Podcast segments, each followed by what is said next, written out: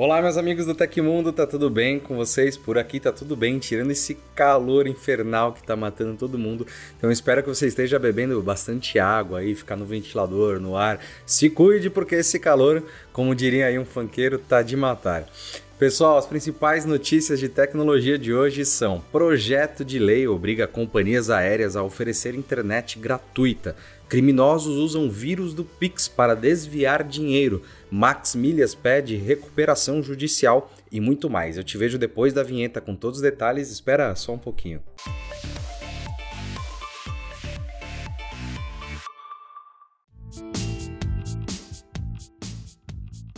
O Google está sendo processado pela família de um homem que morreu após cair em um riacho nos Estados Unidos ao passar por uma ponte desabada seguindo instruções do Google Maps. Segundo informações divulgadas pela Associated Press na última quarta-feira, o corpo do vendedor de dispositivos médicos, Philip Paxson, foi encontrado pela polícia do estado da Carolina do Norte em 30 de setembro de 2022. Ele estava em uma caminhonete parcialmente submersa que capotou e caiu na água abaixo da ponte. De acordo com a família, Paxson voltava para casa depois da festa de aniversário da filha e usava o aplicativo do Google Maps para se orientar na estrada. A sogra escreveu em uma publicação no Facebook que era uma noite escura e chuvosa e ele estava seguindo seu GPS, que o levou por uma estrada de concreto até uma ponte que descia para um rio. Além do erro do Google Maps, que supostamente induziu o motorista a percorrer um caminho que o levaria à morte, não havia qualquer alerta ou barreira impedindo a passagem pela área, conforme os policiais responsáveis pela ocorrência. O detalhe é que a ponte desabou há nove anos e ainda não foi reparada. No processo aberto recentemente, os advogados da família de Philip alegam que a Google recebeu diversos alertas sobre a ponte destruída, recomendando adicionar a informação no Maps. Porém, a mensagem nunca foi respondida segundo a ação.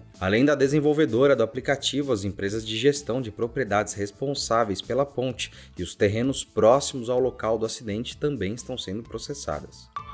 Quem aí também fica louco com cada show e festival de música anunciado? Eu corro para garantir meus ingressos, mas eles são disputados e nem sempre dá tempo, né? Então eu preparei algumas dicas para você não cair em golpes nesses casos. A primeira é evite comprar de cambistas ou desconhecidos. Além de muito mais caro, você nunca vai ter a certeza de que o ingresso é verdadeiro. No caso de pessoas vendendo nas redes sociais, então é capaz de você nem receber ingresso algum. Desconfie de valores muito baixos, ninguém quer ficar no prejuízo, então se o ingresso daquele show cobiçado estiver com valor suspeito, é certeza de golpe. Você pode evitar isso comprando de sites de revenda sérios, mas sempre confira se eles têm sistema de proteção de pagamento e política de retorno e fique atento aos detalhes para ver se não é um site falso. Para garantir uma transação confiável, é importante ter um bom sistema de segurança online, como os da Kaspersky. Além de identificar sites maliciosos e proteger seus dados, os produtos da Kaspersky ainda oferecem sistemas de proteção de pagamentos e contra ameaças digitais. E eu vou deixar um link aí na descrição do vídeo para você saber mais sobre eles e aproveitar seus artistas favoritos, com ingressos verdadeiros, é claro. Pessoal, Black Friday aqui no Tecmundo se chama Tech Friday. Se você quiser acompanhar todos os descontos animais, nosso hub de ofertas já está no ar. Além disso, vão rolar algumas lives bem bacanas, então não esquece de se inscrever aqui no canal para não perder nada.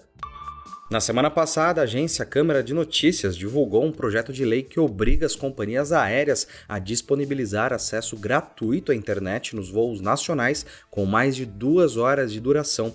Atualmente, o serviço tem tarifas que variam conforme a empresa. De autoria do deputado federal Antônio Carlos Nicoletti, o PL 1923 propõe adicionar a obrigatoriedade da conexão gratuita nos voos longos no Código Brasileiro de Aeronáutica. Além disso, o projeto de lei determina que a oferta de internet a bordo atenda aos requisitos de banda larga seguindo as normas da Anatel. Para usar a internet no avião, o passageiro precisa conectar a rede Wi-Fi da companhia aérea e pagar pelo serviço, preço que depende da empresa. Na Gol, por exemplo, existe um pacote de mensagens gratuito, permitindo usar a conexão para enviar textos pelo WhatsApp, iMessage e Facebook Messenger sem pagar. Já para ler notícias, enviar e-mails e fazer compras durante as viagens, é preciso pagar taxa de R$ 25 por por hora de uso ou 40 reais para todo o período do voo. A empresa também comercializa opções diferenciadas para o uso de streaming, que custam de R$ 45 a 58 reais. A gratuidade para os apps de mensagens também está disponível nos voos da Latam, mas os demais serviços online cobram taxas semelhantes às da concorrente.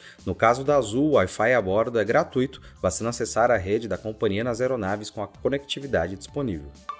Um novo vírus capaz de limpar sua conta bancária usando Pix está circulando no Brasil. Segundo a Kaspersky, o malware é uma evolução da mão fantasma e pode fazer todo o processo de forma automática assim que o usuário baixa um app malicioso. A empresa de segurança descobriu que o Trojan bancário entra no celular por meio de um aplicativo malicioso. São programas que, à primeira vista, parecem inofensivos, como um jogo ou leitor de PDF. Segundo a Kaspersky, uma vez instalado, o aplicativo malicioso pede permissões de acessibilidade para iniciar o monitoramento. Então, durante o uso do app bancário, o vírus intercepta o processo, altera o destinatário e coloca 95% ou 100% do valor disponível na conta na transação. Enquanto isso acontece, o usuário apenas visualiza uma tela de carregamento. Quando o processo acaba, a interface do aplicativo é exibida normalmente para que o usuário forneça a senha. O vírus é composto pela tecnologia ATS, Sistema Automático de Transações, portanto não depende da operação manual por parte do criminoso. Isso torna o golpe mais eficiente e lucrativo. E para se proteger desse tipo de golpe, não baixe aplicativos fora da loja loja oficial, não permita acesso às ferramentas de acessibilidade sem a devida necessidade,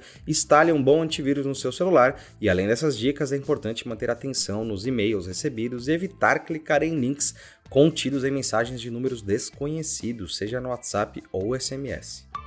A Max Milhas, que faz parte do mesmo grupo da 123 Milhas, entrou com um pedido de recuperação judicial.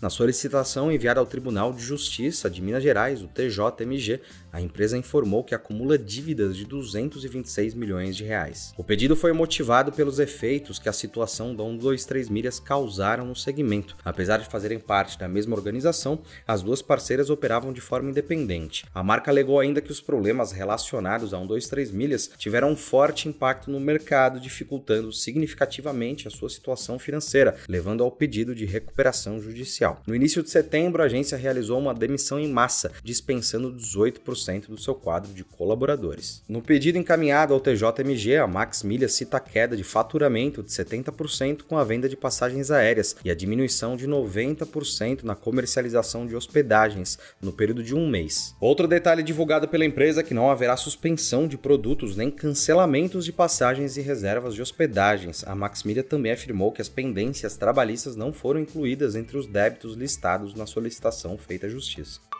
Neste ano, no próximo dia 14 de outubro, um eclipse solar anular poderá ser visto da superfície terrestre, pois a lua nova passará justamente na frente do disco solar, interpondo-se entre nós e o Sol. A última vez que observadores da Terra tiveram a chance de observar um eclipse solar anular foi há dois anos, no evento do dia 10 de junho de 2021. Durante o período de algumas horas, o disco da Lua passou na frente do disco solar, bloqueando sua luz de forma parcial. É exatamente isso que ocorrerá no dia 14 de outubro de 2023, que vai oferecer a milhões de espectadores do continente americano, incluindo nós brasileiros, a chance de ver este belíssimo fenômeno. E o que é o eclipse solar anular? Ele ocorre quando a Lua está mais distante da Terra em sua órbita elíptica e, portanto, não cobre completamente o Sol, deixando visível uma fina borda brilhante de luz solar visível ao redor da Lua como um anel de fogo. E vale notar que este eclipse anular é um sinal de que apenas seis meses depois, no dia 8 8 de abril de 2024,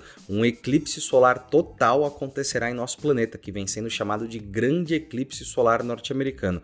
Para mais detalhes sobre isso, você pode acessar a notícia linkada aqui embaixo. Uma cápsula contendo amostras de asteroide foi liberada da espaçonave Osiris-Rex da NASA e caiu em segurança no deserto de Utah na manhã de domingo. É a maior amostra de solo já coletada da superfície de um asteroide e a expectativa dos cientistas é que essas 250 gramas de Bennu deem pistas de como nosso planeta se tornou habitável. Após uma viagem de ida e volta de 7 anos ao pequeno corpo celeste que faz parte dos chamados asteroides próximos à Terra, a espaçonave americana percorreu 6,21 bilhões de quilômetros para fazer a coleta de rochas e poeira. Após fazer o seu delivery a 108 mil quilômetros de altitude, a espaçonave religou os motores, alterou seu curso para longe da Terra, dessa vez para um encontro marcado com o asteroide Apophis. Com 370 metros de diâmetro, esse objeto espacial tem uma probabilidade ínfima de colidir com o nosso planeta após 2182. Os cientistas estimam que Bennu, um asteroide com 500 metros de diâmetro, seja rico em carbono e moléculas de água presas em minerais, os principais ingredientes da vida na Terra. Portanto, estudar essas amostras é conhecer a nossa própria história de origem, diz a NASA. E aconteceu na história da tecnologia. No dia 25 de setembro de 1973, a Microcomputer Machines of Canada apresentou seu microcomputador MCM70 em uma conferência de usuários de programadores em Toronto, possivelmente o primeiro dispositivo fabricado comercialmente que hoje pode ser considerado um dos primeiros computadores pessoais. Se você gostou do nosso programa, pode ajudar muito a gente mandando um valeu demais aí embaixo. Todos os links estão no comentário e na descrição. Além disso, essas foram as notícias do Hoje no Tecmundo dessa segunda-feira. O programa vai ao ar de segunda a sexta, sempre no finzinho do dia. Aqui quem fala é o Felipe Paião e amanhã tem mais. Você pode me encontrar lá no Twitter pela arroba Felipe Paião. A gente se vê amanhã. Um grande abraço e tchau, tchau. Se cuide nesse calor.